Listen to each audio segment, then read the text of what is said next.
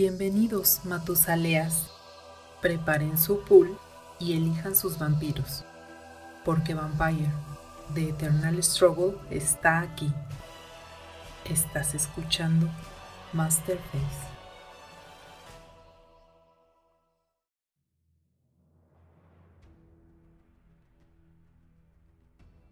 Bienvenidos Matusaleas una noche más a Masterface el podcast completamente dedicado a Vampire The Eternal Struggle, el juego que está muy próximo a cumplir 30 años, haciéndonos jugar con vampiros y preguntándonos qué vendrá en la siguiente expansión. Yo soy Oliver de la Parra y será un placer para mí acompañarlos esta noche en esta plática sobre un deck en específico que si ustedes vieron el título del podcast ya saben cuál es, pero mantendremos un poco el misterio. Pero no estamos solos, nos acompaña como de costumbre un equipo de expertos y esta vez tenemos Full House. Se trata de nuestro estimado Carlos, el príncipe de la ciudad. Amigo, ¿cómo estás? Muy bien, amigo, ya listos para darle, ¿no? Así que, ¿para qué esperar más, no? sí, buenísimo, buenísimo. Así que todos queremos ya platicar sobre el tema de la semana. También está con nosotros Lalo, el content manager de Betes México. Amigo, ¿cómo te va? Bien, bien, bien, muy bien. Saludos a todos. Este, pues ya, ya puestos para entrarle a este, a esta plática. Buenísimo, buenísimo. Y también está como nosotros cada semana el vampiro más joven de la cripta, Luis Jiménez. ¿Cómo estás, amigo? Bien, bien, emocionado por este clan también, así que vamos para allá. Perfecto, pues antes de, de empezar con la, el tema de la semana, creo que estaría bueno hablar brevemente sobre qué noticias tenemos. Así que vamos a hablar sobre las noticias y de ahí lo, el clan viene.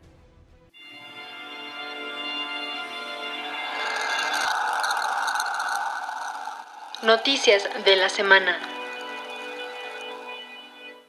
Para esta semana, según yo, tenemos poquitas noticias. Entonces, no sé quién quiera empezar. Eh, pues primero, más que nada que eh, para cuando estén escuchando esto, acá en México ya habremos jugado el, el Storyline en Ciudad de México con el evento que tuvimos este, bueno, para cuando ustedes escuchen será el pasado domingo 13 eh, de noviembre y seguramente ya estaremos ahí poniendo en redes pues eh, quién ganó, los mazos interesantes que vimos y todas las cosas. No, seguramente, eh, o bueno, tengo ganas de armar ahí algunas cosillas para, para YouTube o para Facebook o ver para dónde sale. Eh, pues como un, un, reporte especial de algunos mazos que temáticamente estén muy interesantes o que hayan destacado durante el storyline.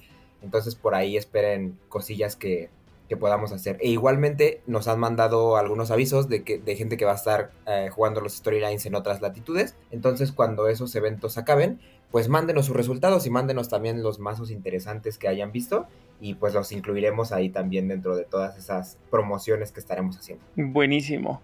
Es que emoción, o sea, además ahorita es como de esos juegos del tiempo, ¿no? Porque ahorita cuando ustedes nos estén escuchando, ya podríamos a lo mejor decir con qué jugamos, cómo nos fue y eso, pero no podemos porque no ha pasado, aunque ya pasó. Entonces es como este, este acertijo del tiempo ahí súper raro. Estamos atrapados en un lapso de temporis. Sí, tal, totalmente.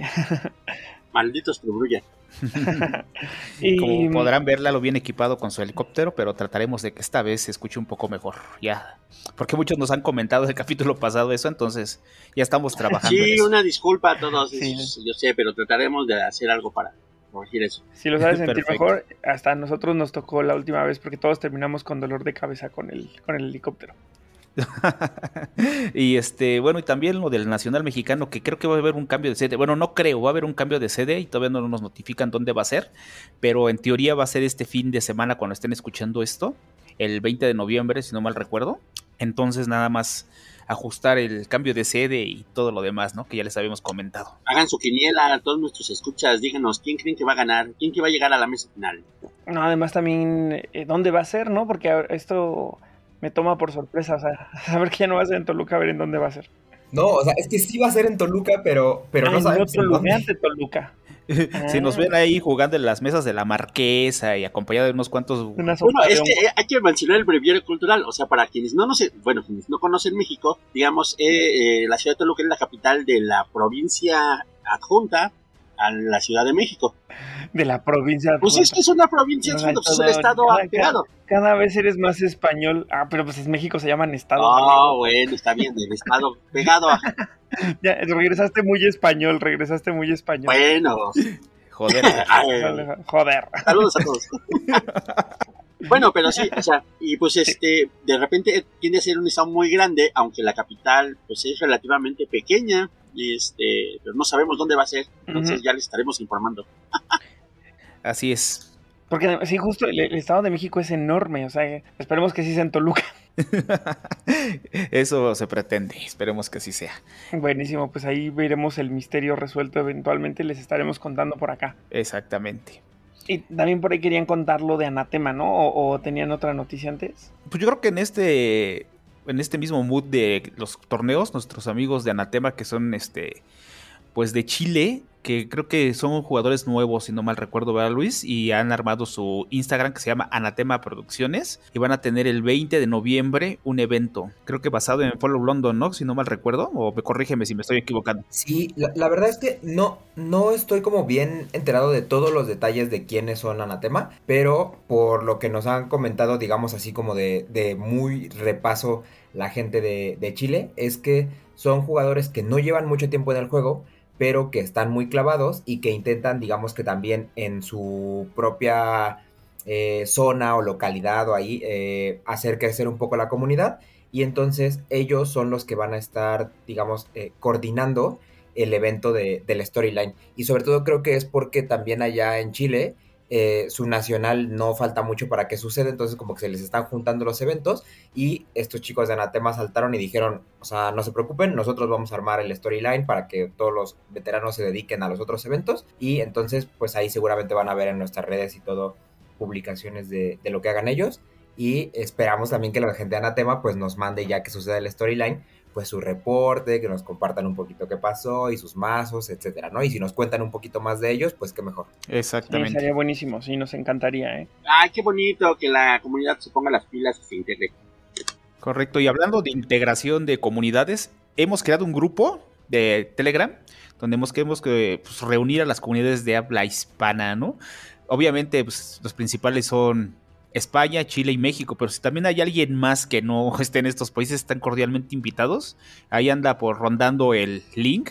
Lo que queremos hacer es tener interacción entre las comunidades y a lo mejor si se logra en unos 2, 3 años el sueño que tenemos de ser un hispanoamericano, donde podamos reunir físicamente a las comunidades, pues es un sueño que tenemos que a lo mejor, obviamente no se va a lograr en un año, tal vez tendremos que hacer muchas cosas, pero el primer paso es empezar a integrar a la comunidad. Exactamente, entonces por eso hemos creado este grupo, pues para intercambiar ideas, muchas cosas, ¿no? O sea, todo lo relacionado al Betes, ¿no?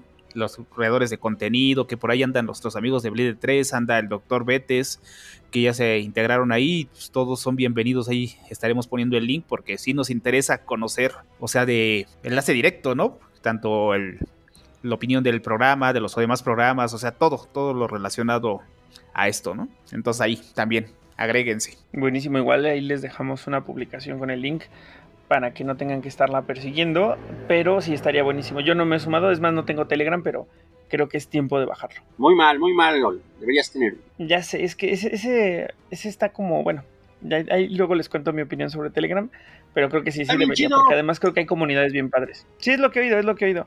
O sea, por ejemplo, hay una comunidad muy grande de juegos de mesa ahí también, ¿no? Y, se comparte mucha información de todo. Entonces es, es, como muy también como de nichos. Entonces la verdad es que sí, sí me gustaría. Y también tiene una prestación que creo que puedes hacer un live así a través de voz en el, en el grupo. Mm, como los spaces de Twitter, supongo. Ajá, algo así. Ah, con broadcasting de voz. Ok, perfecto. Pues suena buenísimo. Pues creo que no sé si hay alguna otra noticia antes de, avanzar. Este, nada más, este, nuestros amigos de la Raval, este próximo fin de semana van a tener su evento de noches de rol o algo así, este, que es como que están haciendo, este, eh, tanto parte de rol y de juegos y de cosas que tienen relacionadas, entonces lo están haciendo, esta es la segunda, pues va a ser este, el día, no, evidentemente no vamos a estar porque nosotros estaremos haciendo nuestro storyline, pero les mandamos mucho saludo y todo el éxito en, sus actividades. Buenísimo. Pues entonces creo que ahora sí podemos comenzar con el clan Malkavian. Si quieres adquirir producto para jugar Vampire The Eternal Struggle, contáctanos en nuestras redes sociales.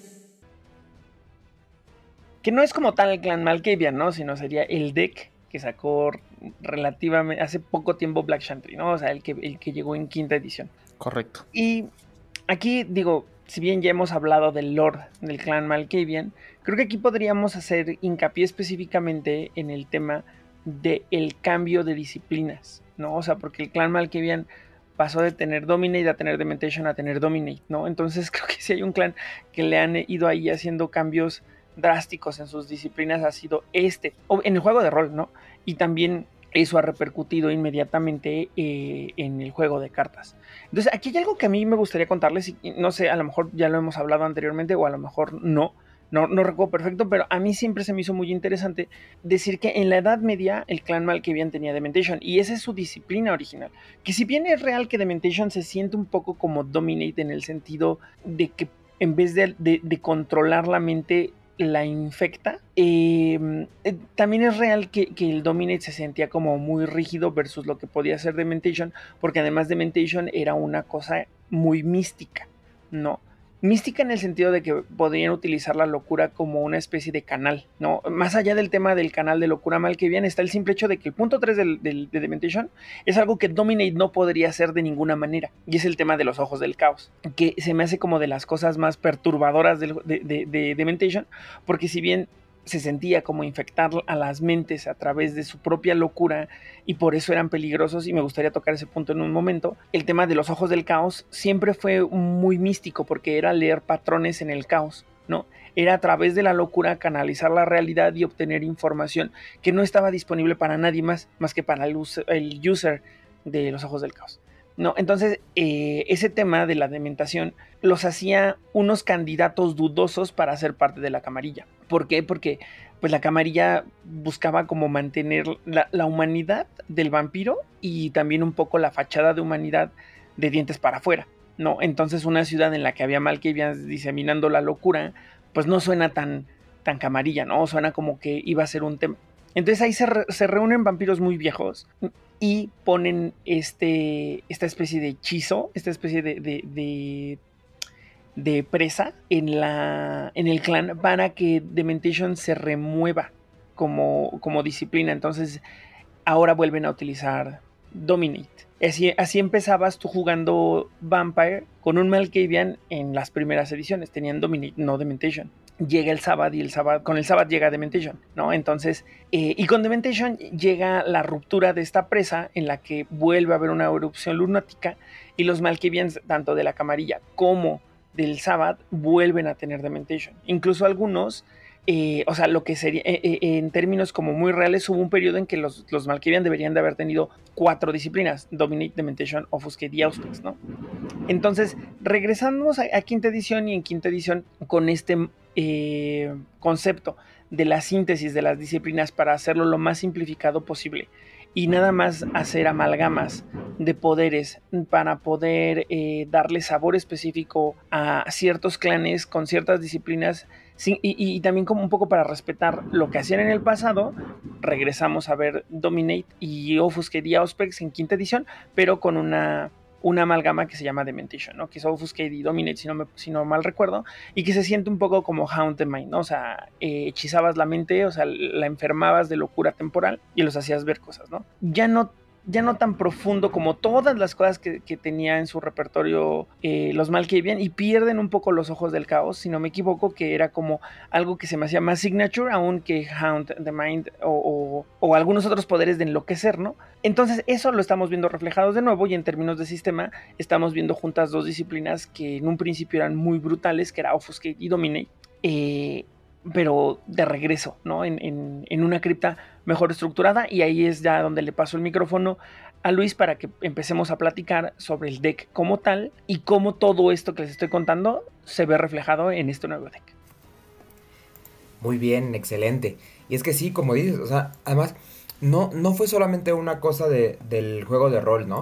O sea, yo creo que aquí lo que vamos a ver con este mazo es eso, como ese sentimiento de regresar a la cripta 1, pero eh, en tiempos actuales, ¿no? Entonces, bueno, sin más dilación, vamos a meternos un poquito con lo que es este mazo. Y pues primero a, verlo por encima, ¿no? Un poco revisión general. No sé a ustedes qué les parece, pero yo creo que este mazo es de los que más claramente se siente que fueron como con cuidado, ¿no? Creo que en la cripta 1 había este tema de no dar... Eh, las tres disciplinas a superior de manera como tan consistente y así como nos llegó el mazo cerrado pues era prácticamente lo mismo, ¿no? Teníamos un vampiro que tenía las tres de clan a superior y a partir de ahí pues había que siempre una que faltaba y con una pues con un armado bastante eh, ¿cómo decirlo? como tradicional, ¿no? O sea, lo que a lo que va y eso es lo que lo que va a hacer el mazo eh, es sangrado y sigilo y no hay otra cosa, ¿no? Con dos cartas creo yo que, que de pronto le hacían falta, que era importante para nivelar su, su poder frente a otros y pues eso. Aparte, como bien menciona, no bien estructurado porque a diferencia del Malkevian del 94, que es el clásico y lo hemos visto en varios foros, este Malkevian pues es como un upgrade muy fuerte, ¿no? Del mazo del 94 porque ya vienes con votos y aparte muchos de esos tienen presence.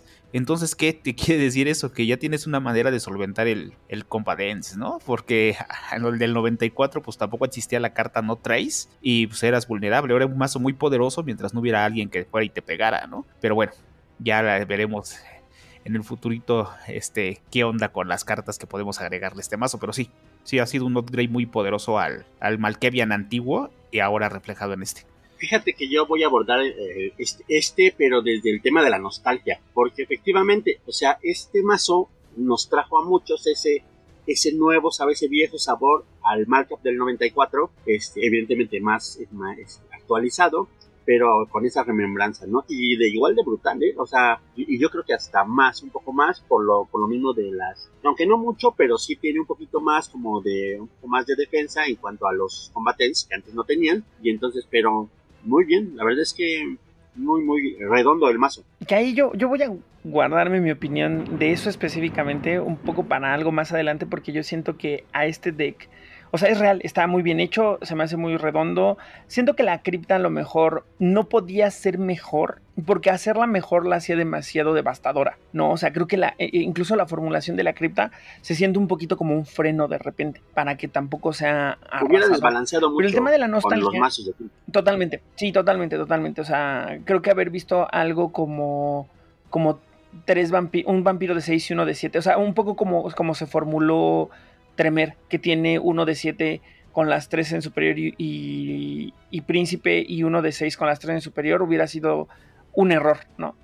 Pero lo que sí creo es el tema de la nostalgia. Y creo que tan es real la nostalgia del, de cómo eran los Malkevians del pasado que se trajeron de regreso al príncipe de Miami, ¿no? Anarchy todo, pero creo que es un, es un homenaje a esos decks del pasado y a un vampiro que además era muy popular en ese momento. Se, se me fue el nombre del momento. ¿Usted, usted se acuerdan cómo se llama, seguro? Sí, es, es, Gilbert Dwayne, pero ahí digamos que ya te estás brincando un poquito porque ese no llegó con el preconstruido. No, yo sé, ¿no? yo sé, yo sé que ese no viene. No, yo lo sé, yo lo sé. Yo sé que no viene, pero, pero creo que es, es, esa carta, que hayan traído esa carta específicamente a Grupo 6 es un poco como para validar lo que dice Lalo de lo de la nostalgia. Sí, y sabes qué, yo creo que con este mazo además vamos a ver un poco eso que, a diferencia del que vimos al anterior en el ministerio, que era una cosa de eh, reinventar el clan en un momento en el que cambiaron cosas.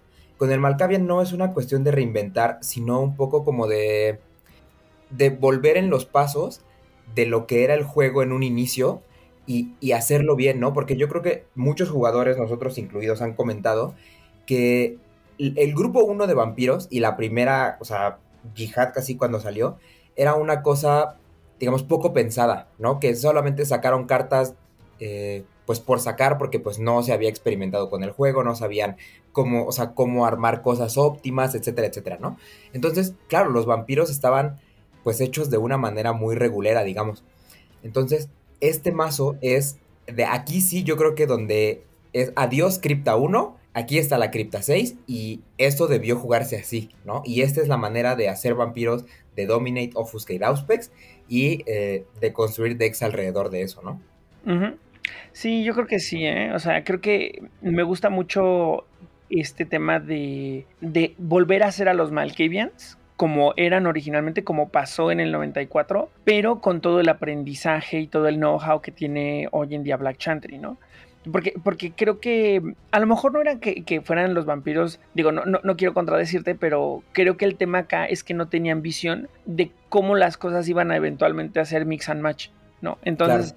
a lo mejor habían cosas que en el mix and match ganaban mucho y había cosas que en el mix and match ganaban cero, ¿no? Y que no, no eran combinables porque decías, güey, qué pérdida de tiempo. Y, y, eventualmente se fue un poco como remarcando este contraste conforme fueron saliendo vampiros de 10 que decías, este vampiro de 10 tiene todo el sentido versus este vampiro de 10 del 94 que no tiene nada de sentido, ¿no?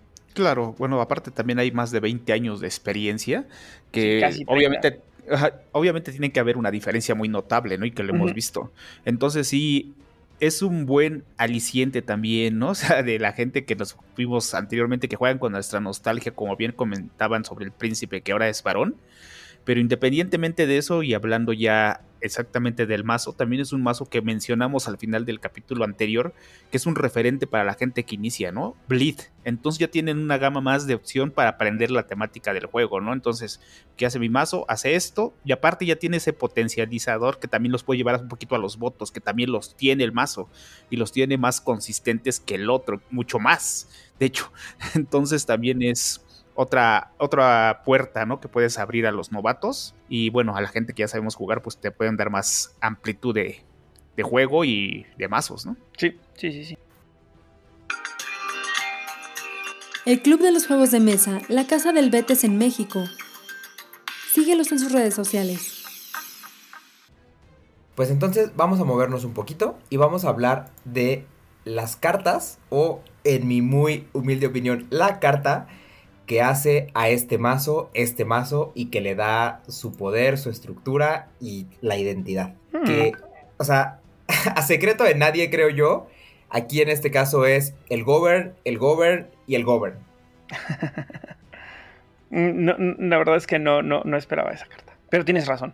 Tienes razón. Y sabes qué pasa? Que creo que este es el deck que hace más evidente esta tendencia de de jugar el juego como no, eh, em, es que no sé si la palabra correcta es no linealmente, sino que el juego se, empieza a remarcar el tema de fases, ¿sabes? O sea, creo que aquí es donde se vuelve muy, muy transparente el tema de cómo un govern puede hacer esta cascada de, de 3-3-3 para que los vampiros lleguen eficientemente. Y una vez que tienes construido eso, empiezas a suarmear, ¿no? Entonces creo que aquí es donde se siente como mucho más remarcado este tema de fase 1 haz esto, fase 2 haz esto, elimina a tus presas haciendo. Es el mazo del ABC del BTS. Sí, sí, sí, sí, totalmente. Pero ¿sabes qué? Mira, ahí sí yo creo que no se siente tan de ABC hasta que le metes a los vampiros de 7 que llegaron después.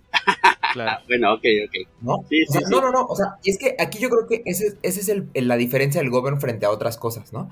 Porque, por ejemplo, la, la semana pasada estábamos viendo con Presence y ahí teníamos el Enchant Kindred que en términos de recursos, o sea, de una matemática pura y dura, pues básicamente es lo mismo, ¿no? Al menos en la parte de ganancia de sangre.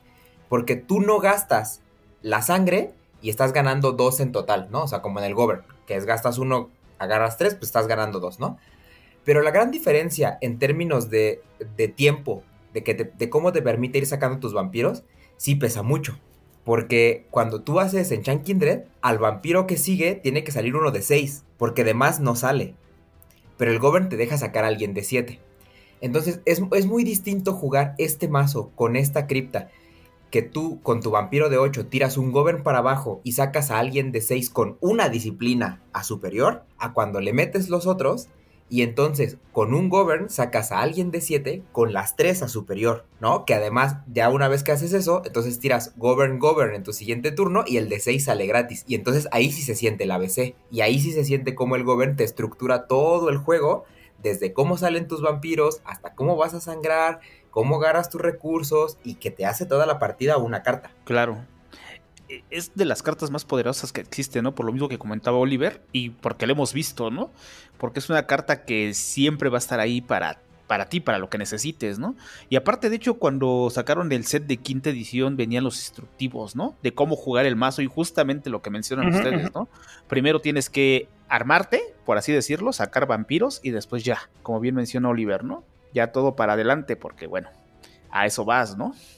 sí, justo. Y también además esta capacidad de doble redirigir también de repente está interesante, ¿no? Porque ahora es que eso está brutal, ¿no? O sea, que igual lo vemos en los en los eh, en los Tremer que también tienen Auspex Dominate, pero este tema de doble redirigir o triple redirigir, ¿no? Porque de repente eh, Auspex te da acceso a un My Enemy's Enemy, que si bien no viene en este deck, es una carta que, que, no cuesta para redirigir y que de repente es bastante caótica. No, bueno, igual que creo que, que tampoco viene Deflection, ¿no? Entonces, Deflection sí vienen.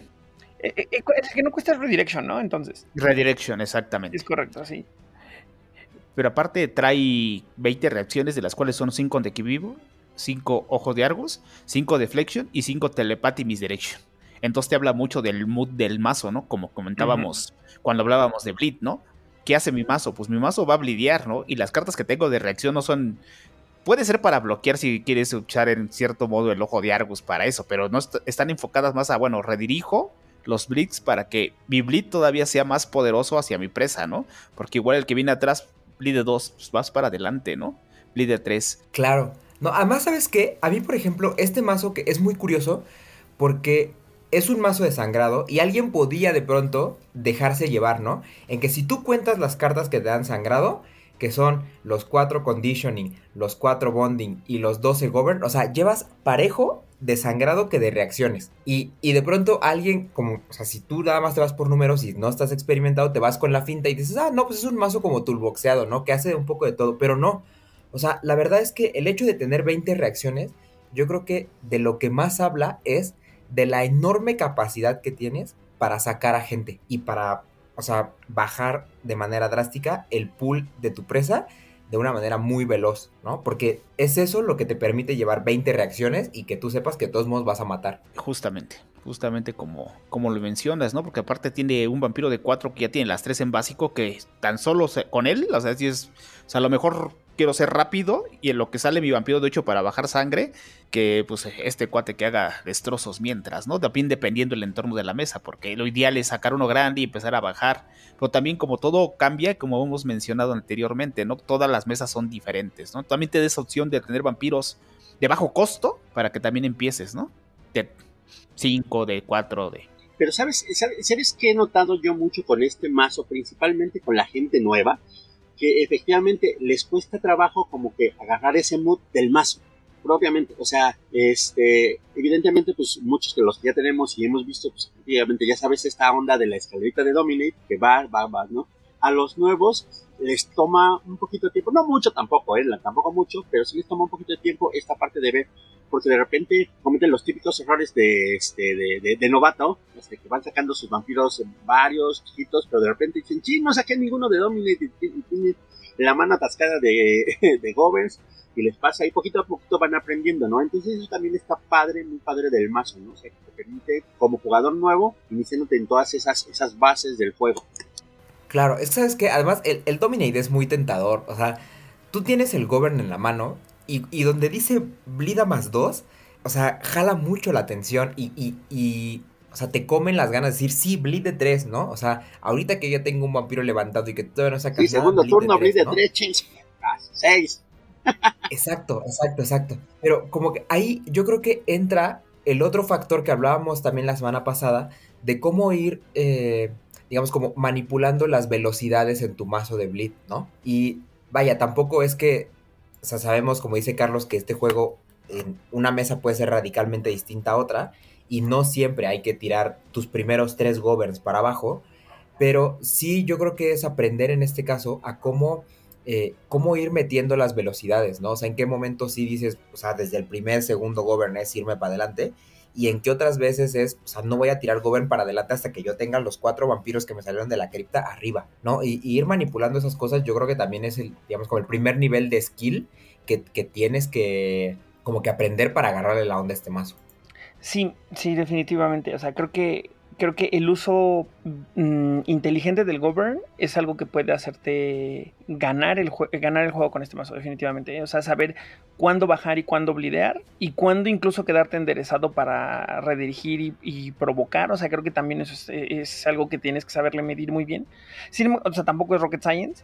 Pero, pero sí hace la diferencia, ¿no? El uso, el uso correcto de, de, de Govern específicamente, sí, sí es como lo que tienes que, masterizar, ¿no? En, términos del deck. Claro. Saber qué vampiro sacar primero y cómo va a ser tu secuencia, ¿no? Yo creo que este sí es un mazo, como comentabas en el capítulo pasado, el anterior, que a lo mejor tienes que ir con un perfil bajo al inicio, ¿no? Y más ahora, ¿no? Porque hemos visto los mazos que que se basan en nuestros de quinta edición, que muchas veces no sabes si es bleed fuerte o llevas votos, ¿no? Por tantos títulos que llevan. Entonces sí te puede tener que al principio tengas un bajo perfil, pero ya que tienes tres este, Malkevians en la mesa, pues ya, o sea, te desatas totalmente, ¿no? Porque sabes que, obviamente hablando de las técnicas de bleed y todo eso, que sabes con que entre uno efectivo puedes hacer ya daño de 6, ¿no? Que en el contexto que sabes, si ya tu presa ya influenció un vampiro, que ya lo que cuesta el vampiro más tu bleed, o sea, 6 ya pega durísimo y lo hemos visto, dices, ah, caray, 6 de pool en un vampiro. el segundo turno con 6, sagrado de 6, pues no manches, son casi 12 de pool que te quitaron, o sea, ya tienes menos, es la mitad. Ajá. Es que, ¿sabes qué? Esa es, esa es la otra que también, de pronto yo creo que cuando apenas agarras el mazo, no lo visualizas. ¿no? Este tema de que desde el momento en que tú tienes tres vampiros arriba, ya tienes la capacidad de sangrarte hasta 18 en un solo turno, que fácilmente va a ser el pool que le resta a tu presa, ¿no? O sea, no tienes que tirar el primer govern para adelante, porque en puros números tú puedes ver tu mazo y tienes suficiente sangrado para matar a 3, 4 personas. Y eso eventualmente va a llegar, ¿no? Entonces, también no, no es tanto el desesperarse y decir, ya tengo aquí el sangrado en la mano, hay que tirarlo, porque lo tire ahora o lo tire después, voy a matar sí o sí. Me gusta, me gusta. Justo, justo, justo. De hecho, así es como te marca, ¿no? Que tienes que jugar el Malkevia, ¿no?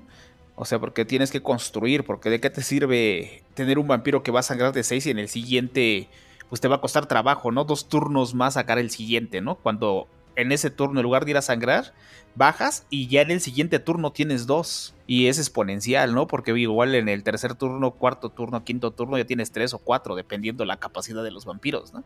Entonces sacrificas al principio unas por otras, ¿no? porque como bien mencionas, te va a redituar y bastante bien. Exactamente, exactamente. Y pues mira, yo creo que habiendo dejado eso claro, podemos avanzar un poquito a ese tema que estábamos tocando, que ustedes tocaron tanto, que son las redirecciones, ¿no? Hablando de esas otras cartas que en este mazo destacan un montón.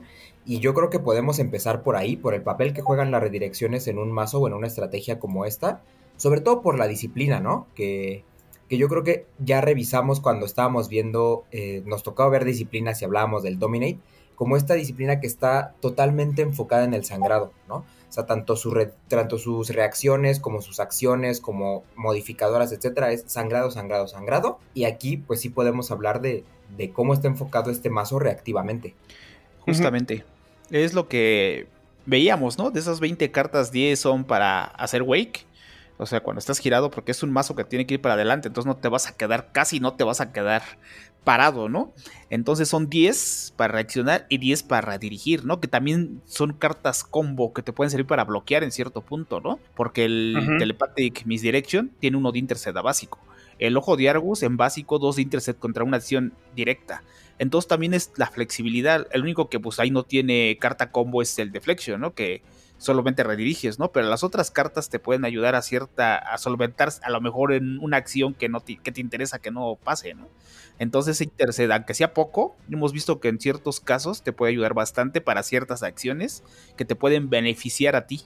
Especialmente de cara a el contexto en el que llega el deck.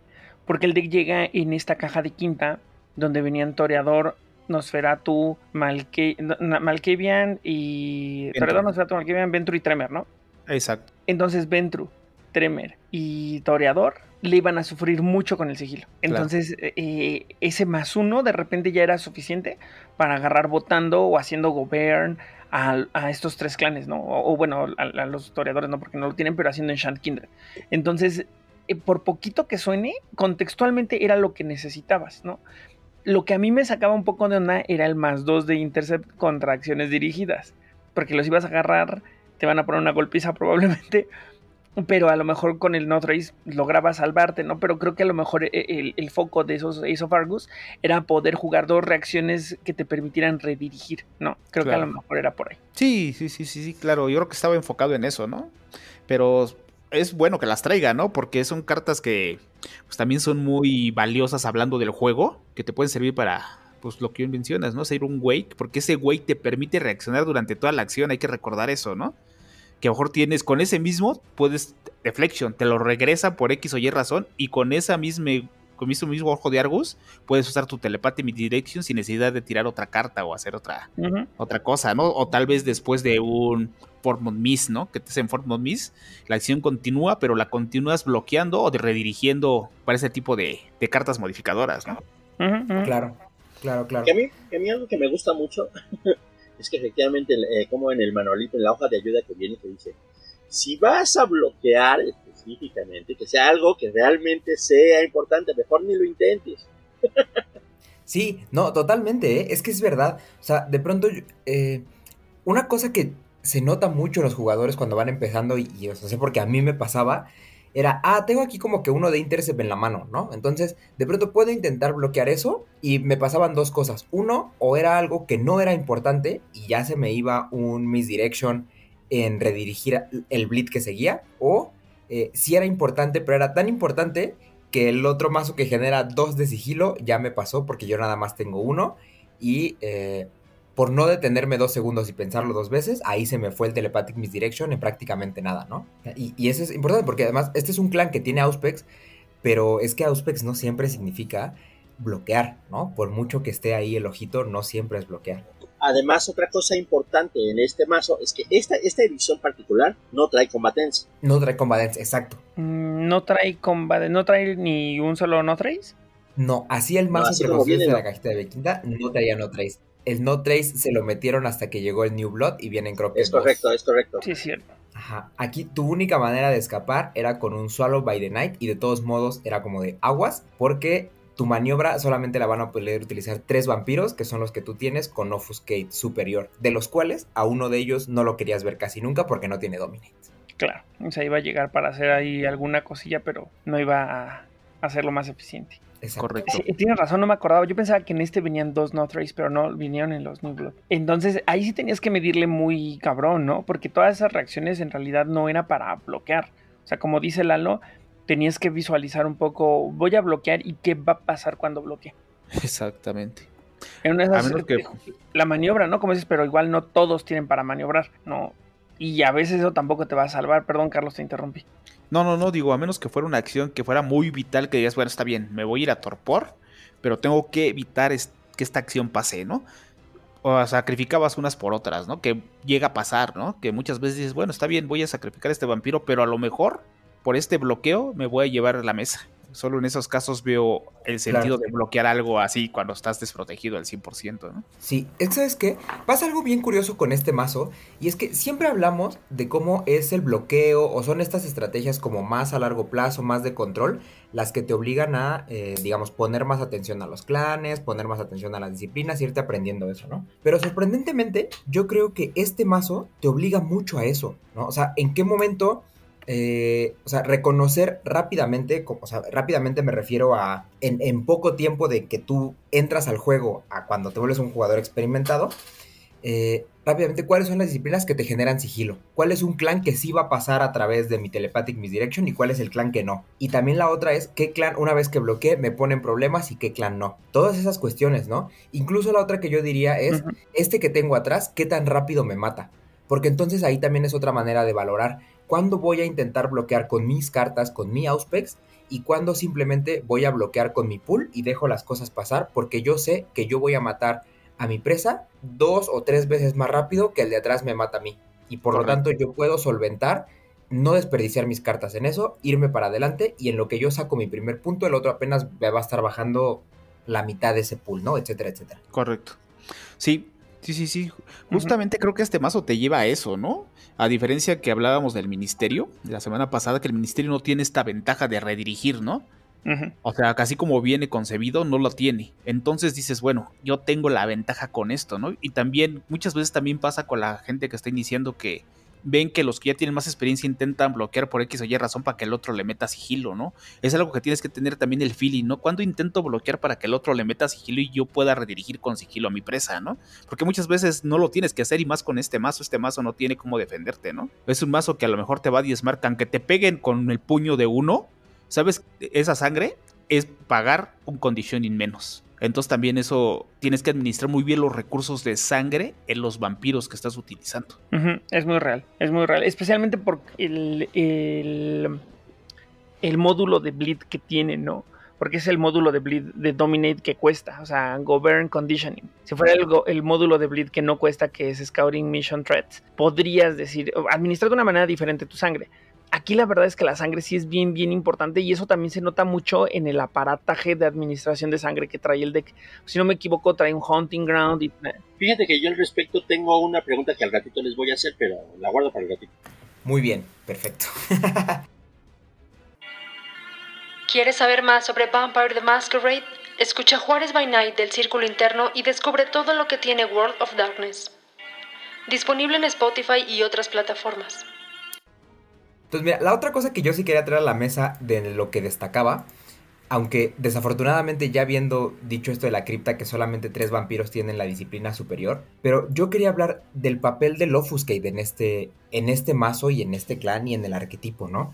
Porque la verdad es que, o sea, sin hacer menos todo lo que ya hablamos y las decisiones que implica jugar cada una de las cartas que ya mencionamos, yo creo que en una estrategia tan directa como esta, el usar correctamente tus cartas de Offuscate, a mí me parece un, o sea, un incremento en esa, en la manera en la que tú pilotas este mazo, brutal, ¿no? O sea, este mazo viene con cinco cartas de Offuscate, básicamente, ¿no? Que son el Clock de Gathering, el Faceless Knight, el Lost in Crowd, Spying Mission y Swallow by the Night, de los cuales el más sencillo de todos es el Lost in porque es sigilo puro y duro, ¿no? ¿no? No da otra cosa. Pero cuando ya empiezas a ver las otras cartas del Spying Mission de me guardo mi bleed, el Faceless Knight de ahora te voy a dejar girado si mi acción pasa, el Cloak de Gathering que te permite ciclar más veces porque vas a estar compartiendo el sigilo, y el mismo solo by the Night que te da maniobra. O sea, cuando empiezas a usar cada una de esas opciones a superior de manera, o sea, no solamente correcta, sino, o sea, de verdad como excelente, cambia mucho el mazo, ¿no?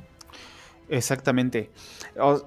las cartas combo siempre te ayudan como, como bien mencionas, ¿no? Te dan maniobra, te dan algo para evitar lidiar a tu gran presa, ¿no?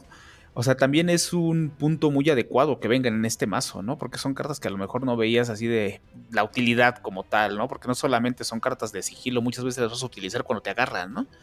Y quieres maniobrar o quieres hacer otro tipo de cositas, ¿no?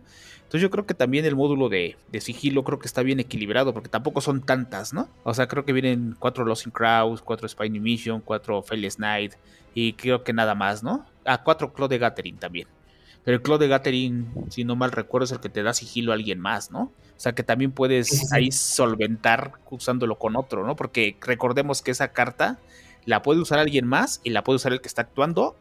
Y como no la usa el mismo vampiro, no se considera que estás violando alguna regla del Betes, ¿no? Sí, sí, sí, sí, o sea, de esta, esta cuestión de que no puedes jugar la misma modificadora dos veces, como la pueden estar jugando dos vampiros distintos, entonces aquí digamos que te puedes brincar un poquito eso sin que estés infringiendo la regla, ¿no? Exacto. Creo que el módulo está bien y además como que te da esa, como que ese para que te da una probadita de lo que podrías hacer con Obscure Superior, ¿no? O sea, es, yo, yo, yo, lo siento mucho así, o sea, como que esa para que, mira, no solo es sigilo, puedes hacer todo esto, mira, hay un abanico de posibilidades. Sí, sí, sí.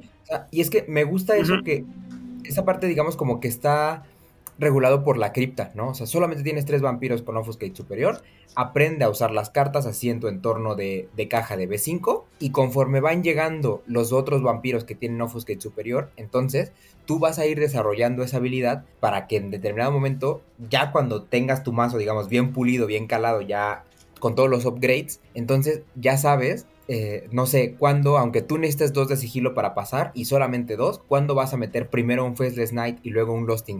Aunque te sobre uno de sigilo porque ya dejaste girado al otro, ¿no? O cuando el Spying Mission, por mucho que la tengas ahí, va a ser la última carta que vas a jugar porque sabes que es para la redirección, etcétera, etcétera. Sí, que, ahí me gustaría sumar, igual ya que se siente un poco como redundante, pero la verdad es que sí está bien interesante el módulo de Offuscate, ¿no? O sea, porque creo que de repente ya se sentía un poco en el pasado que te jugaron un Faceless Knight, ¿no? O sea, como que llevábamos mucho tiempo sin ver un Faceless Knight en superior. Lleva, bueno, claro, a menos de que se sintiera que era parte de estas construcciones como súper apalancadas del Offuscate.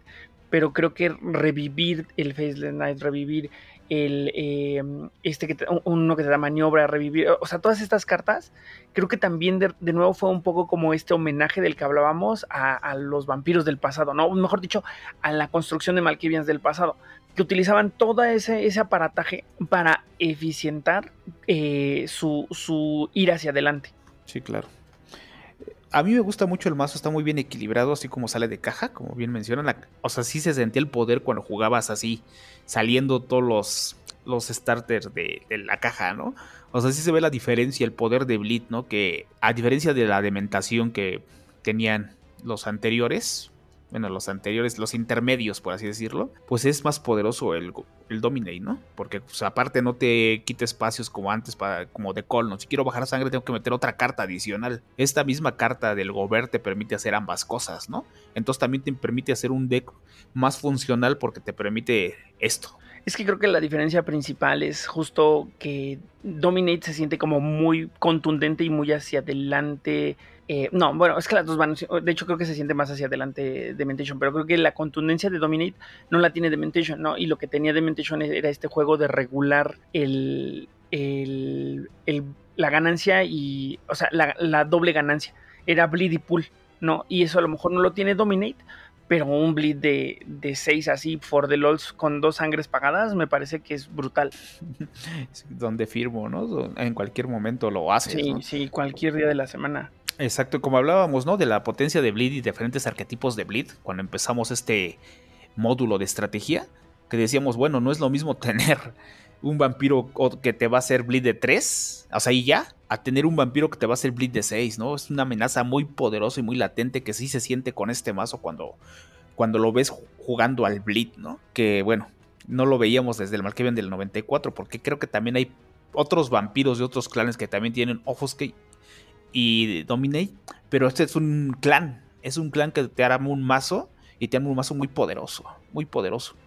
Sí, sí, sí, definitivamente. ¿Cómo les gustaría que avancemos? Pues vamos aquí con algo que yo creo que va a ser, o sea, lo teníamos ahí marcado como una pequeña sección para el, para el mazo anterior y para ese también, pero que no sé qué tanto se va a ver aquí, que es alguna carta que ustedes sienten que no destaca, que se siente rara, que no cumple el papel que debería, etcétera, etcétera. Pues mira, de mi lado lo más cercano que tengo a eso es únicamente los Eyes of Argus. Pero entiendo que, que son como para despistar, ¿no? Porque este más dos para, para una acción dirigida a lo mejor no es lo que más vas a capitalizar en el juego. Es el tema de poder jugar reacciones, ¿no? Y yo creo que eso de repente se siente como que despista, de repente se siente que está desperdiciado, hasta que entiendes qué, qué pieza específica juega en la construcción del mazo. Digo, a lo mejor en algún momento de la vida quieres que uno que chiquito que tiene Auspec superior eh, vaya y se estrelle contra uno que va a ir a pegar, ¿no? A lo mejor si está alguien tomando una acción dirigida contra otro, a lo mejor es como podría ser, ¿no? Pero la realidad de las cosas es que esa carta en específico es la única que se me hace como que hace un poco de ruido, pero en general tienes, tienes, tienes mucha razón en decir que aquí no se siente tanto. Yo, hay una carta que viene también ahí en la, en el Star Trek que se llama Revelations. Que aunque es una carta muy buena para los vampiros que llevas, o sea, los que tienes pues en superior, dices, dices, no manches, o sea, prefiero, igual sí me sirve, ¿no? Ver tu mano y tumbarte una carta o que juegues con la mano abierta, que yo la ocuparía más en esa parte, ¿no? Porque así forzas al que tiene la mano abierta a tomar una acción adicional y todo eso, pero si tu mazo es de bleed, pues mejor a lo mejor yo cambiaré esa por otro, otros dos condiciones y otros dos govern, ¿no? Sobre esa carta, si me permites opinar, amigo, yo creo que es muy cierto que a lo mejor no se siente tan, tan voy para adelante como todo lo demás. No, pero creo que es una carta que mete mucho ruido en la mesa. Entonces vas, la pones y generas un desmadre o sea, eh, también creo que eh, no me acuerdo perfecto de la cripta, les mentiría si les digo que me sé cada uno, o sea, cuál era la configuración, pero recuerdo vagamente como que no todos podían jugarla de la, de la manera más eficiente, por cómo estaba combinado Offuscate Auspex, ¿no? Más o menos recuerdo eso, corríjanme si me equivoco. Pero más allá de eso, creo que el tema es en, el aprieto en el que metes a quien se la terminas jugando y la seguridad que te da a ti respecto a ir para adelante. Bueno, pero es que en esta en, esta configuración particular de este mazo, las revelaciones, de hecho, es la idea que se, jueguen en básico, no en superior, porque en superior no la vas a defender, sino que, pero más bien en básico, usar esa opción para ver la mano y descartar la carta que no te conviene y meter el sangrado. Entonces, esa es la idea de esta estructura. Claro. claro. Claro, yo creo que también por eso ahí viene el vampiro que decíamos que se llama el doctor Stephen, ¿no? Que tiene ojos que es superior y ojos que es básico, ¿no? Yo creo que también eh, es el individuo que está diseñado.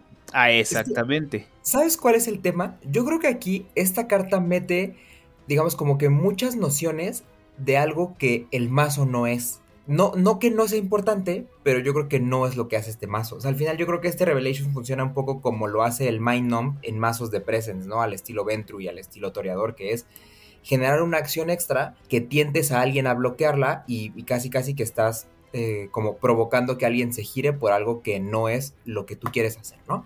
Claro. Pero la verdad de las cosas es que, eh, bueno, además hay otra cuestión que es un poco didáctica, diría yo, ¿no? En ese sentido de que el, no solamente el que tú no estés em, sangrando, digamos, con los ojos cerrados, porque sabemos que a lo mejor en, B5 no, pero, pero en el momento que empiezas a salir de B5 de tu cajita, muchas cosas te pueden pasar cuando tú estás sangrando de 6 todos los turnos. Eh, y entonces el Revelations te da de pronto mucho esa seguridad, ¿no? De decir, ah, bueno, tiro mi Revelations, me quito el Deflection, me quito el Arcon, me quito el no sé qué, y entonces continúo. Y, al mismo tiempo también en, B5 te pone un control que de pronto va a haber alguien que tenga uno, dos o hasta tres Revelation en la mano y los tiene que jugar sí o sí porque si no, no va a encontrar los goberns, ¿no? Y entonces pones un poquito el freno para que el mazo encaje en el ambiente de B5. Pero sí es cierto que cuando tú ya le empiezas a mover y empiezas a meter mano, es la carta que más fácil sale. Porque conforme tú vas mejorando, tú tienes que asumir que algo va a pasar, o sea, que las redirecciones existen, que el arco no existe y, aprendes a lidiar con todas esas cosas de otra manera, que es regulando la potencia de tus blitz y no metiendo una carta como el Revelations, ¿no? Correcto, creo que es una carta muy, este, ¿cómo se le dirá? Que tenemos mucha, ah, se me fue la palabra, que a algunos les gusta y otros no, ¿no? sí, sí, como hay opiniones divididas, ¿no? Exactamente. Entonces, bueno, también depende, eh, controversial es la palabra. O sea, depende también tu construcción, ¿no? Como vos mencionado, a lo mejor a mí no me gusta, Oliver dice que sí, pero es lo que a ti te agrade para tu mazo, ¿no? Esto es como generalidad, ¿no? Si yo quiero mejorar el mazo en potencia de bleed, pues a lo mejor, como dice Luis, quito esas cartas, ¿no? Pero si quiero jugar más a la segura, que a lo mejor dices, no, no quiero, quiero mejor conservar mis vampiros, pues metes, por ejemplo, al doctor, ¿no? Que tiene ojos que ya Aux a básico, ¿no? Para que haga ese trabajo, que a lo mejor me va a costar uno. Y a lo mejor también me puede servir para ciclar todo el sigilo, porque tiene el sigilo a superior, ¿no? A lo mejor el que quiere defender eso dices, no, pues espérame, te voy a bloquear porque no me conviene que me tires mi arco que te estoy guardando para X o Y vampiro.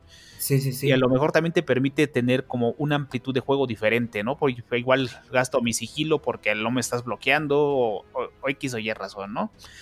Porque creo que la carta ya va con uno de sigilo, si no me equivoco, no recuerdo bien. Sí, Entonces también es una carta que ya va protegida hasta cierto punto, ¿no? O sea, ya a lo mejor no te deja ni mover el sigilo que tienes atorado. Y dices, ah, demonios, ya le quité el deflection, pero no tengo el, el gober o no tengo para matar, ¿no? O sea, ¿de qué me sirve, no? Si nada más voy a ir a sangrar de uno o de dos con los demás, ¿no? Porque hemos visto que pasa eso, ¿no? También.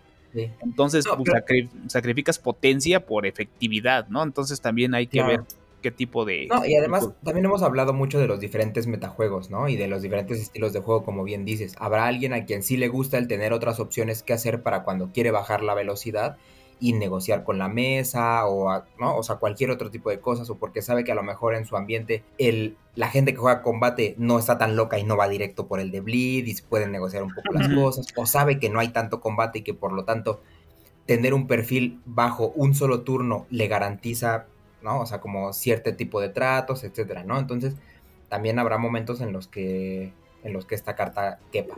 Claro, y aparte además siempre va dirigida a tu presa, ¿no? O sea, eso también es, es, algo que exactamente. Es muchas veces que a, tu predador no le va a importar, ¿no? Porque pues todo el mundo, ah, pues vamos a ver la mano. Por lo menos a tu aliado, tu gran presa, también le va a importar que esa carta esté ahí, ¿no? Porque también le conviene si la juegas en superior versus humano. O inclusive si le tumbas el deflection, ¿no? Porque sabe que no va a caerle ahí a él también, ¿no? Entonces es una carta que va muy dirigida a tu presa, que igual solo a él le compete bloquearla, solo a él le convierte ir a quemarla, solamente le... O sea, cositas así. Pero esta carta también te introduce en una dinámica que va precisamente con este paso de inicial de ABC. De esta, esta es una de las cartas que te introduce a esa parte de la negociación, porque efectivamente no solo afecta a tu presa, pero es algo a que tu aliado, o ahora sí que a la presa de tu presa, el enemigo de mi enemigo, le va a convenir, porque efectivamente si tiene un deck de, bloqueo o de combate, va a decir, ah, mira, pues ver lo que tiene en la mano me va a servir puedo definir, o sea, también es algo que te, introduce a, ese, esa interacción dentro de la mesa. Claro, e, eso es cierto, y sabes que es una cosa que me gusta mucho que lo traigas porque es algo que no hemos mencionado mucho. Y hablábamos en el capítulo de Blitz de la poca interacción que hay. Pero el tener Auspex y el Revelations te da acceso a algo de lo que no se habla mucho. Y es que en este juego, que donde ya sabemos toda la interacción social que hay y que hablar es válido, eh, toda la información que tú obtengas de la mano del otro, incluso aunque juegues el Revelations a básico, no hay ninguna regla que te prohíba compartirlo con el resto de la mesa, ¿no? Y de pronto decir, ah, ¿sabes qué? Ya le vi la mano y, y no trae Immortal, ¿no? O, o, ya no trae, o sea, es otro mazo sangrado y no trae Govern. Ya se le atoró el sigilo, no lo bloquees, ¿no? O sea, son un montón de cosas que sí te abren la posibilidad de información adquirida e información que puedo vender con el resto de la mesa. Es medio odioso, pero es real. Exactamente. y que, hay también el tema de ver la mano y descartar algo es muy flexible, especialmente yendo a tu presa, ¿no? O sea, porque también en algún momento, ¿qué tal que tu presa también va por bleed y le descartas la carta con la que se va a llevar a la mesa? ¿No? Entonces, alentarlo, o sea, o sea, porque ver la mano, ver la mano y descartar una carta es algo que hemos dicho muchas veces acá.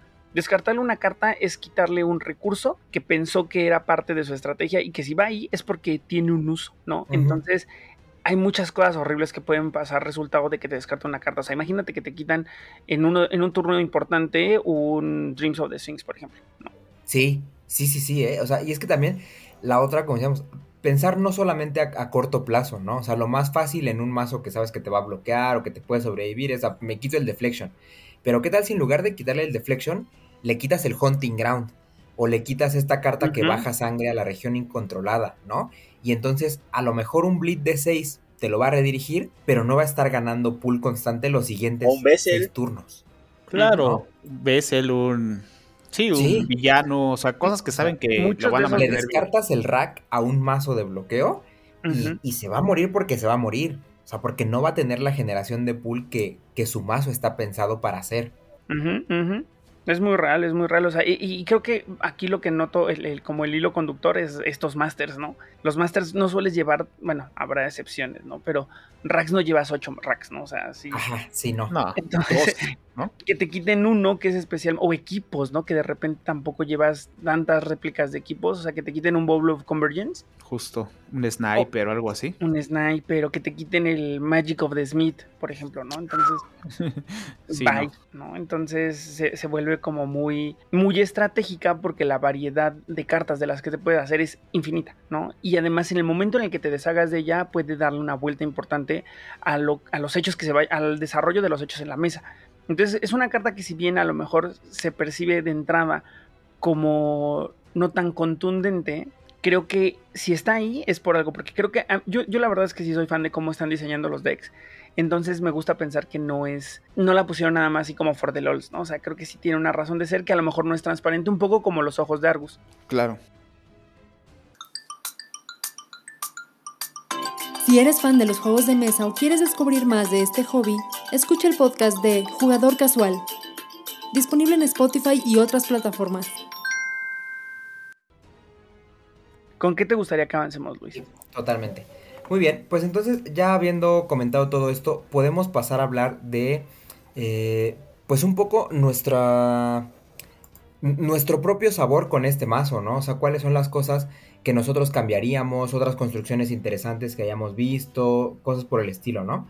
Y yo creo que antes de que empecemos a hablar de lo que del sabor de cada quien, yo creo que sí una cosa que es evidente que a este mazo le hace falta y que le encaja perfectamente en cuando se lo metes son el Elder Impersonation y el Seduction, ¿no? O no sé cómo lo ven ustedes. Justo, justo, justo como acabas de mencionar, ¿no? Porque ya con el Faceless Knight o sea, dices, Face Night y Elder. O sea, ya estás tapeando un vampiro que a lo mejor te está metiendo al pie, ¿no? Y obviamente el, seduction también es importante, ¿no? Porque tienes al que está ahí siempre bloqueando, pues igual a ese no lo vas a seducir. A ese le vas a jugar el Elder para que se gire, ¿no? Seduces al otro para forzar que ese sea el que te bloquee y ese es el que vas a girar.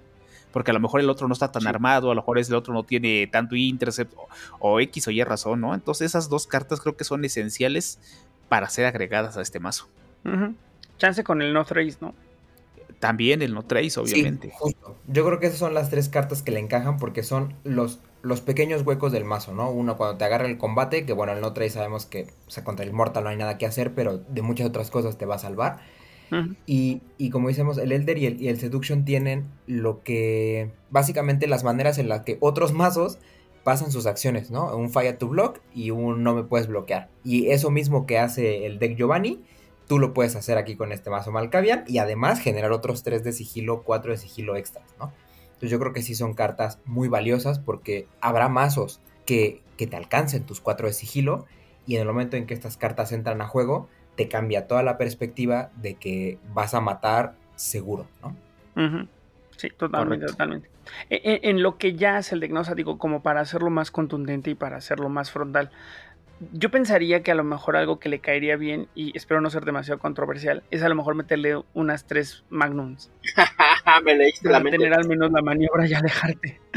digo, o sea, no no son tan especialmente caras, no te van a salvar todas las veces, pero al menos vas a tener combate permanente y una maniobra para alejarte de las cosas horribles que te pueden pasar de cercano. Claro.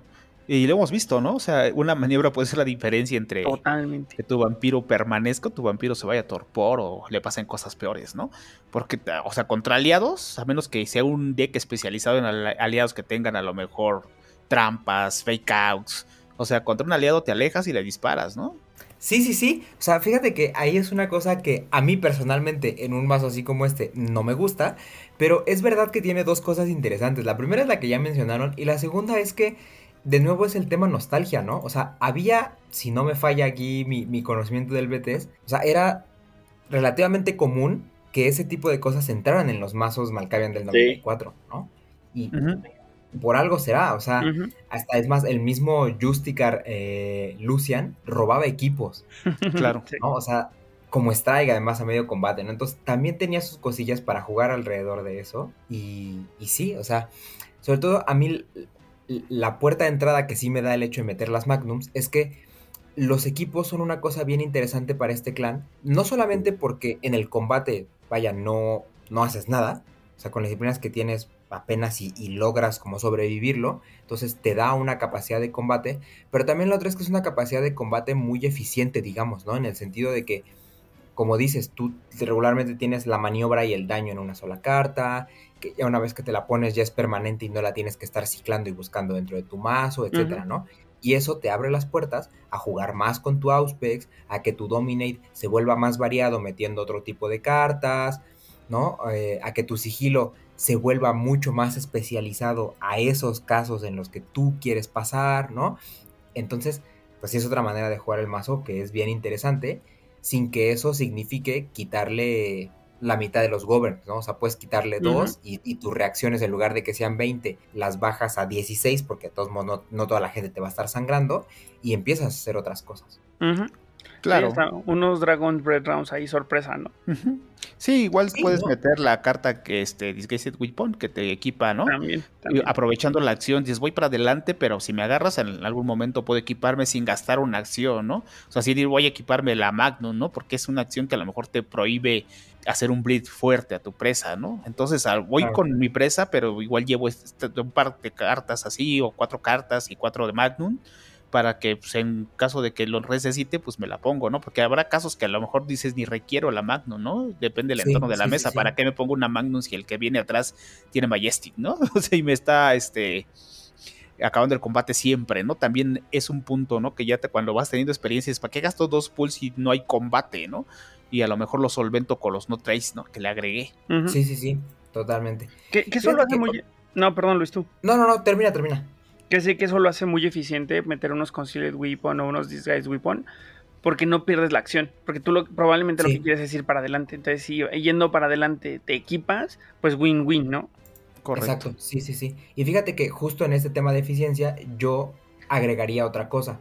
Y es que ya sea con equipos o sin equipos, y no es simplemente con el no trace, por ejemplo, algo que te da la posibilidad de jugar esta cripta es cambiar a lo mejor algo como pueden ser los ojos de Argus por cosas como Second Tradition, ¿no? O sea, aquí ya a lo mejor dependes mucho más de tener un entorno en el que sabes que eso va a ser suficiente o un entorno en el que tu combate no va a ser, el combate que hay alrededor no es tan agresivo, pero puedes permitirte meter una carta tan eficiente como es esa, que es eh, me enderezo y ya me enderezo con Intercept, porque sabes que tres de tus vampiros lo van a poder jugar, y en cuanto tú tienes acceso al no trace, entonces sabes que puedes eh, consistentemente terminar un combate y salir airoso, ¿no? O cambiar tu no trace por cosas como el un Majesty, que pues va a costar lo mismo de sangre, pero sabes que desde básico puedes hacer combates a corto y aprovechar que tu cripta no solamente tiene título, sino además tiene un, un presence eh, off clan, ¿no? Claro. Sí, sí, Muy consistente, ¿no? Hay varios vampiros que lo tienen. Sí, sí, sí, sí, totalmente. O sea, aquí si- simplemente como vemos el mazo armado son tres vampiros que lo tienen. Y en el momento que tú empiezas a moverle a la cripta, también el siguiente vampiro de 7 que es eh, Son Newberry, también la trae, ¿no? Sí, justo. Sí que creo que ahí también le gana, le ganan, ¿eh? O sea, ese, ese tema de presence en, en la cripta y en la cripta extendida, creo que está padre. Especialmente considerando como de repente toda la gama de opciones de combat, de combatants, perdón.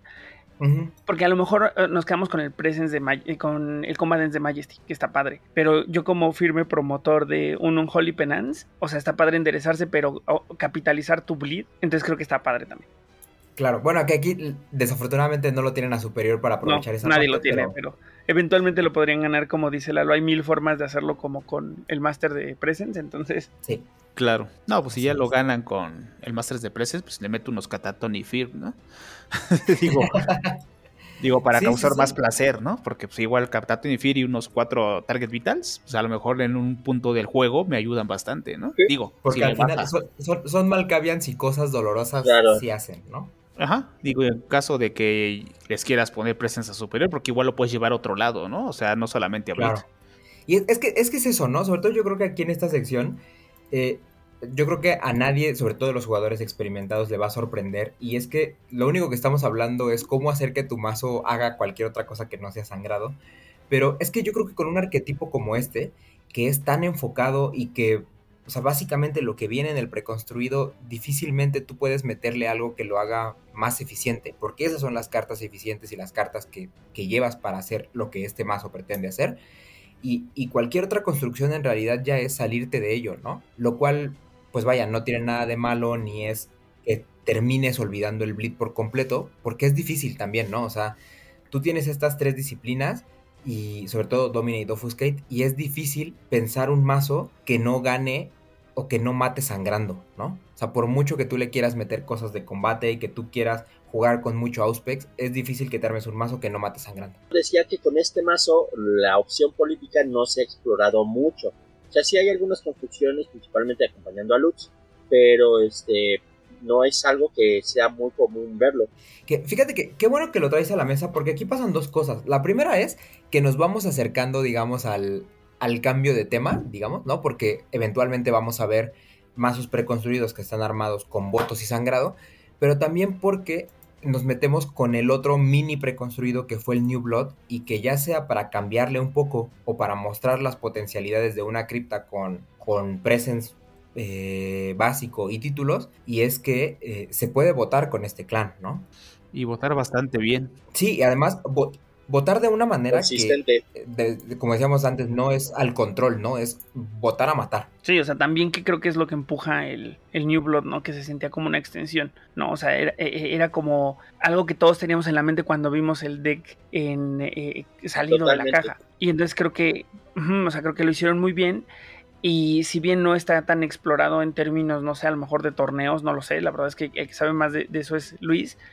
Creo que, creo que sí fue una visión bastante mm, eh, pues a lo mejor sí transparente de cómo, de qué, qué podía sumar al básico a través de, de lo que trajo este deck chiquito para poder darle continuidad al juego en esta idea, ¿no? De cómo hacerlo votar y cómo hacerlo ganar además. Sí, sí, sí, sí. Y como dices, que sí, sí es una cosa que no está muy explorada en torneos, yo creo que no lo he visto nada. Y, y es que no sé si tenga que ver con que el ambiente que nos ha llegado de torneos ha sido gente que busca así totalmente eso, así locos por la eficiencia, ¿no? Saludos a gente como, como Nano y como Conan. Pero, pero también tenemos héroes ahí como, como Paco Joaquín que les gusta jugar cosas más raras y llegar alto en los torneos tan alto como puedan. Y seguramente para todas esas personas está esa opción de, votos que yo sí creo que puede ser bastante, bastante contundente, ¿no? En especial cuando tienes acceso a una carta que a mí me parece muy interesante y muy en desuso como es el Cavalier, que es eh, un archetype que te da multiacción cuando tú juegas cosas que cuestan sangre. Entonces, pues es fácil, ¿no? O sea, es Govern, multiactúo con el Cavalier y ahora voto. Entonces creo que hay, hay opciones ahí para que ese, ese em, se le pueda sacar provecho a todo lo que tiene la cripta, que no es nada más las Ándale, Paco Joaquín, hazte uno de marca político, guiño, guiño. sí, sí, sí.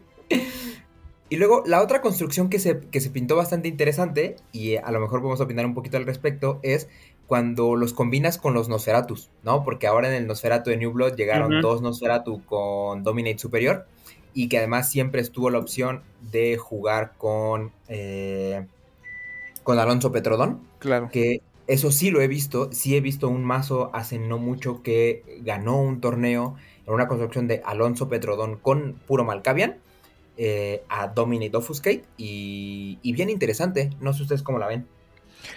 Se escucha interesante precisamente por eso, ¿no? Porque pues juegan, comparten ya disciplinas, ¿no? Igual no tienen potens, pero pues igual no lo vas a llevar a combate, ¿no? Lo llevas a no trace o haces otras cositas, ¿no? Por ejemplo, si llevas a Petrodon, que es un vampiro más grande, pues igual juegas Obedience, ¿no? Te bloqueo, si a lo mejor el que va a entrar en combate no lleva mucho sigilo, que comúnmente son pocos los que le meten mucho sigilo para hacer más eficiente el combate, ¿no? Entonces, pues tengo que entrar, ¿no? Me bloqueé, bloqueé el otro, de todos voy a entrar en combate, ¿no?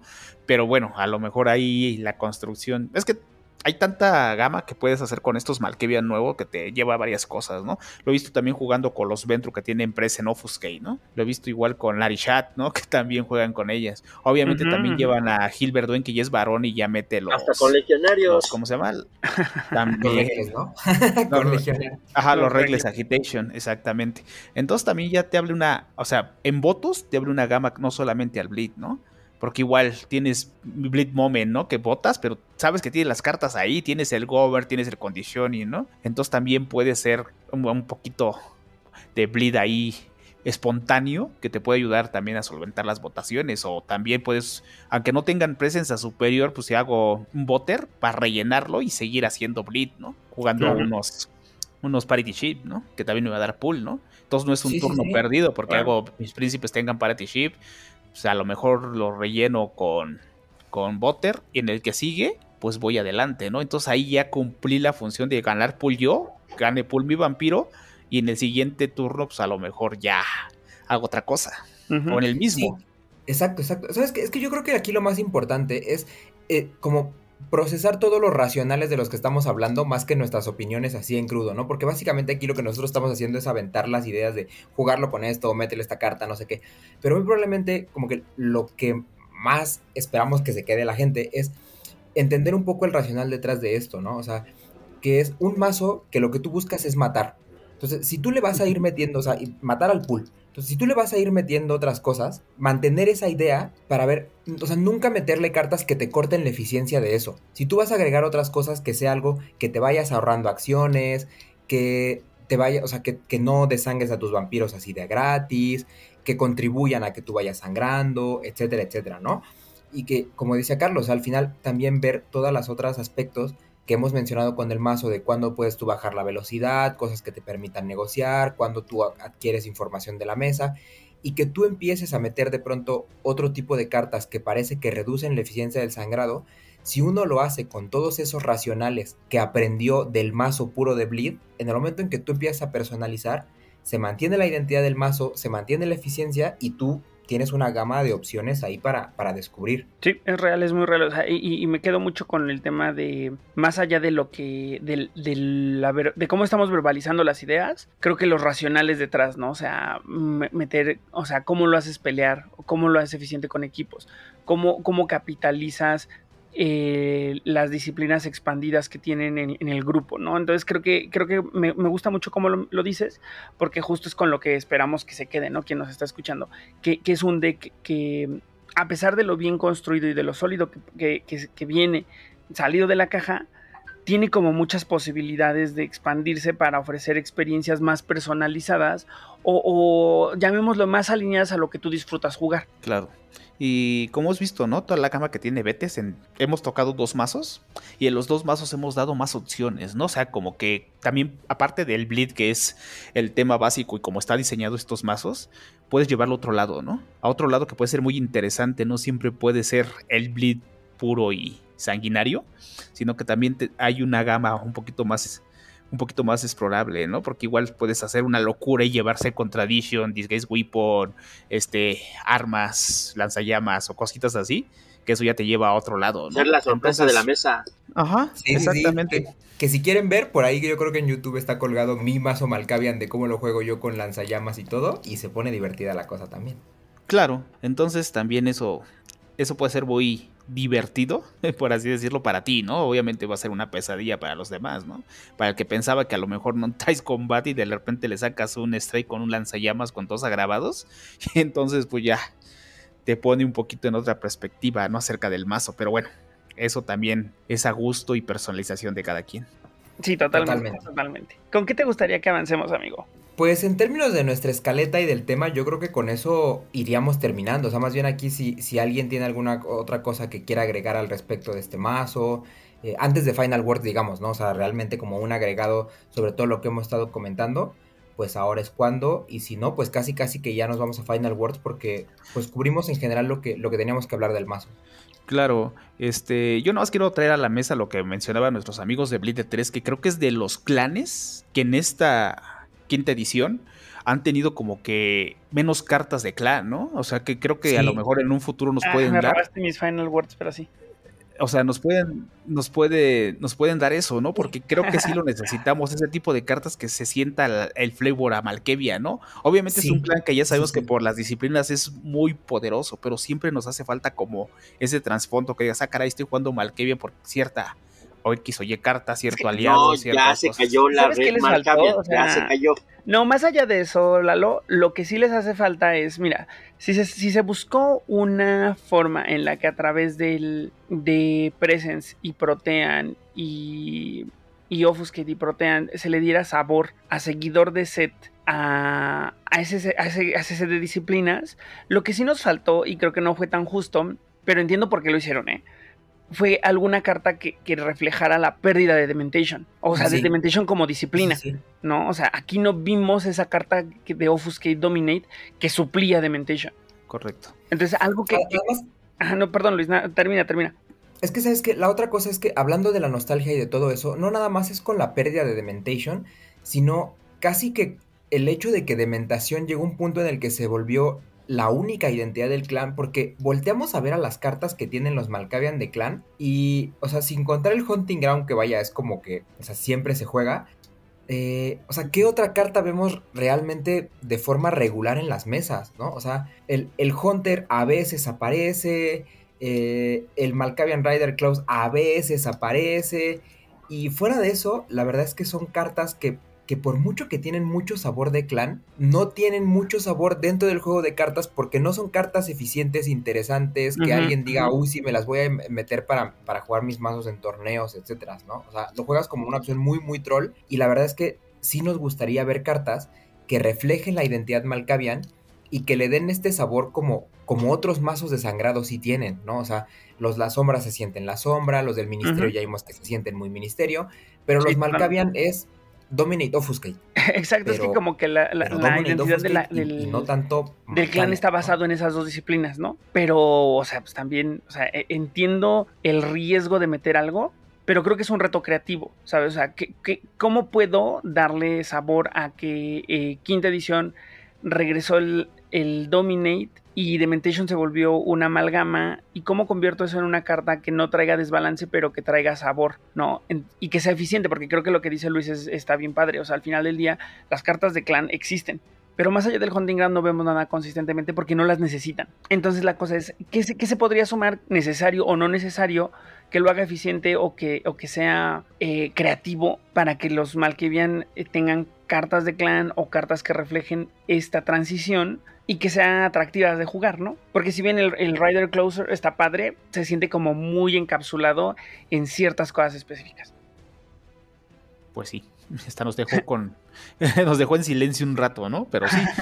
Sí, sí, sí, o sea, No, pues es que sí. también entiendo por qué lo hicieron, pero sí nos falta algo así, ¿no? O sea, a lo mejor algo debe haber que pueda no desbalancear tanto, pero traer ese sabor, ¿no? De los de los Malkavian a la mesa, ¿no? Porque antes había tantas cartas y, aparte la dementación, como bien mencionas, ¿no? Daba otro tipo de sabor a los Malkavians que se jugaban y que se siguen jugando con dementación, ¿no? Obviamente, pues este nos recuerda un poco más, como dijimos al principio, al 94 con un upgrade muy poderoso, que bueno, ya, ya está bien así, ¿no? Pero sí nos gustaría algo diferente relacionado al clan. Sí, pues ahí veremos, ¿no? Porque creo que en algún momento lo platicamos con Guinness respecto a, a por qué las cosas eran así. Y creo que en algún punto sí se habló sobre el tema de que, creativamente estaban buscando cómo, ¿no? Entonces, pues a ver si eventualmente si vemos ese, esa carta, ¿no? De, de Malkivian que les hace falta y a ver con qué llegan. Pues yo creo que con eso ya podemos pasar a Final Words, amigos, así que vámonos para allá.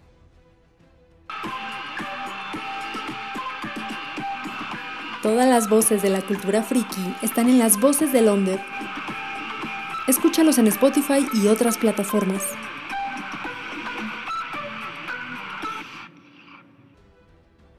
Y final, final words, amigos, y saludos, por favor, en este de este capítulo tan interesante sobre el deck de Clan Malkivian de quinta edición. Así que, por favor, estimado Lalo, cuéntanos cuáles son tus final words y saludos que quieras enviar. Pues bien, eh, fíjate que es como. Curiosamente, de la caja de quintas, el mazo Malkavian fue el que menos yo toqué, porque efectivamente estaba muy encausado como que al sangrado, y pues, o sea, no es un mazo malo, por supuesto, pero sí así como que yo, mi estilo no va mucho por ahí. Sin embargo, con lo que se ha dicho en este, en este programa, ya me van a motivar, me han motivado a buscar algunas opciones a qué jugarlo y a, sacarlo y a ver, a ver qué vamos a hacer con él. Y lo mismo les invito a todos nuestros escuchas que, que sigan eso, eh, ese mismo consejo y que prueben a ver qué sabor les da jugar a los Malkavian y sacarlos de la caja y ver, este, ahora sí, literalmente salir de la caja y probar cosas nuevas. En cuanto a saludos, eh, fíjense que, bueno, quiero aprovechar para mandarle este, un fuerte saludo y abrazo a mi querido Titi allá en España. Este, estuvo pasando, esta este, que le mando un abrazo ánimo, este, Titi, este, la verdad es que desde acá te mando un abrazo que aprecio mucho y que todo pasará y, hay que seguir. Y este, a todos mis amigos de allá en España, en Chile, por supuesto, eh, este, a todos los que nos escuchan y pues este, suerte, ya les contaremos cómo nos fue en el storyline. Buenísimo amigo, pues ahí, ahí estaremos al pendiente de ver qué pasa el domingo en el storyline. Eh, y pues vamos a escuchar los saludos y las final words de Carlos, por favor, amigo. Pues, ¿qué más podemos decir? No creo que es más bien unas palabras de cierre, porque creo que todo se habló durante el capítulo. O sea, lo que me queda decir que es un mazo perfectamente, y como todo el Betes en general, ¿no? Personalizable. Obviamente sí, su mayor poder y su mayor ventaja es siendo Bleed, pero como ya mencionamos, ¿no? También puedes meterlo a votos, puedes hacer una que otra locura como Luis hizo con el mazo, ¿no? Entonces es un mazo muy funcional y que, que, lo vayan probando, ¿no? Es un mazo también, como bien dijimos, del ministerio, ¿no? Cuando inicias jugando, pues ya tienes una opción más, ¿no? Ya no nada más son los Malkevians, tienes el ministerio y los mismos personajes que acabamos de mencionar ahorita, ¿no? Entonces pruébenlo. Hay muchas gamas. Yo he visto muy poca gente jugando Malkevians que cuando son muy poderosos, ¿no? Son muy poderosos. Y bueno, pruébenlos y ahí nos dicen, ¿no? Y nos manden sus construcciones también como hemos venido diciendo, ¿no? Si tienen algún mazo un poquito diferente o que no sea tan común solamente el Sneak and Bleed, pues ahí mándenos su lista y para verlo, ¿no? Y también decir, ah, mira, también está esta opción. Y saludos, pues saludamos a nuestros amigos que mencionamos al principio, ¿no? De Chile, de España, obviamente también la gente de México, ¿no? Que también a los novatos que andan por ahí, ¿no? Entonces creo que nada más, ¿no? Gracias por escucharnos ahí estamos una semana más. Buenísimo, amigo, muchas gracias. Luis, por favor, final words y saludos. Luis, a lo mejor está hablando y tiene delay. Ya, perdón, de pronto se me cayó un poquito el internet, pero ya estoy aquí. Eh, pues mis final words, yo creo que es un mazo para mí que es necesario en el juego, digamos, porque es un mazo muy, muy enfocado a lo que va, que se puede sentir bastante eh, violento en el sentido de lo rápido que te baja el pool, pero a mí me gusta por dos cosas. O sea, la primera es que terminas aprendiendo mucho del juego, tanto cuando tú lo juegas, cuando te lo juegan en contra. Y también deja, o sea, deja esa gran impresión de lo que es el sangrado en este juego y de lo que puede ser un mazo agresivo, ¿no? Y por lo tanto, se siente también de pronto cuando hay un mazo tan enfocado en una sola cosa y tan eficiente, en cómo las otras áreas de este juego, como puede ser el bloqueo, como puede ser el combate, cuando son igual de enfocadas e igual de eficientes, son lo que contrarresta este mazo y no tiene por qué convertirse este juego en eh, cinco mazos de sangrado y ver quién mata primero, ¿no? O sea, hay que controlar una cosa con otra. Pero bueno, eh, fuera de eso, también la verdad es que me sumo a los comentarios que han dicho mis compañeros, que es lo, variable que puede ser, lo mucho que uno puede expresar de todos modos su creatividad a pesar de que el mazo se sienta como tan cerrado. Y todo eso al final es eh, jugando, jugando, jugando y aprendiendo y viendo los límites de lo que a uno le gusta hacer y lo que puede dar sus disciplinas y su, y su deck.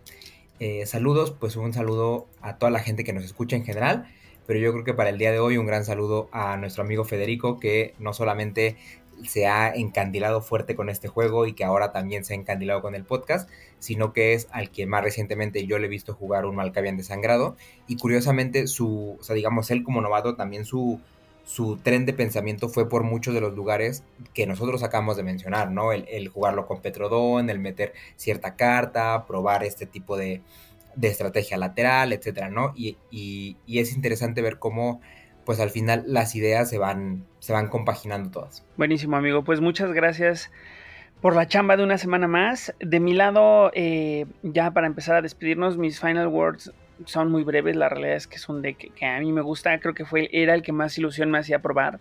Especialmente por la cripta. ¿eh? La cripta creo que está muy bien hecha a pesar de que no se siente rota. Y creo que eso fue también en gran medida un reto. ¿no? O sea, cómo hacer una cripta eficiente, pero que no le diera una ventaja capital al, al deck, ¿no? De ahí todo el tema de cómo lo puedes ir personalizando se me hace fabuloso porque es tan claro lo que hace que si le quieres meter un módulo de combate, a lo mejor deja de ser 100% eh, eficiente, pero no pierde un porcentaje importante de eficiencia como para dejar de ser, de, tener la posibilidad de ganar bien. No, entonces creo que, creo que eso es lo, que a mí me gusta de, ese deck. No sé, que si decido meterle unas pistolas, va a seguir blideando bien, pero ahora tiene una, capacidad diferente. O si decido meterle votos, tiene una capacidad diferente. Así es como yo visualizo este deck y por eso es que me gusta tanto, que lo veo como una especie de lienzo en blanco. Em, en términos de saludos, reiterar nuestros saludos a la gente de Anatema. Qué padre que haya más personas organizándose para hacer cosas de Vampire, de Eternal Struggle. La verdad se me hace que está bien, bien padre, independientemente de qué país sea cultura del juego es cultura del juego y entre más personas juguemos, más crece el hobby, entre más crezca el hobby, más eh, posibilidades tenemos de disfrutarlo de diferentes formas, ¿no? Entonces creo que eso, eso es algo que yo rescato un montón. Mandarle un saludo a, mm, también a todas las personas que nos escuchan en otros países, eh, un abrazo enorme a la gente de España, a la gente de Chile, a la gente de todos lados. Y pues ya, con eso nos despedimos. Eh, yo soy Oliver de la Parra y les recuerdo que eh, si a ustedes les gusta Vampire The Eternal Struggle o Vampire The Masquerade o Vampire The Heritage o Vendetta o la serie, eh, la serie de los noventas o los eh, o los cómics, por favor, compártanos. Gracias por escuchar Masterface. Encuéntranos en Facebook, Instagram y YouTube como Betes México cortinillas y menciones, Pami West. Datos de contacto en la descripción.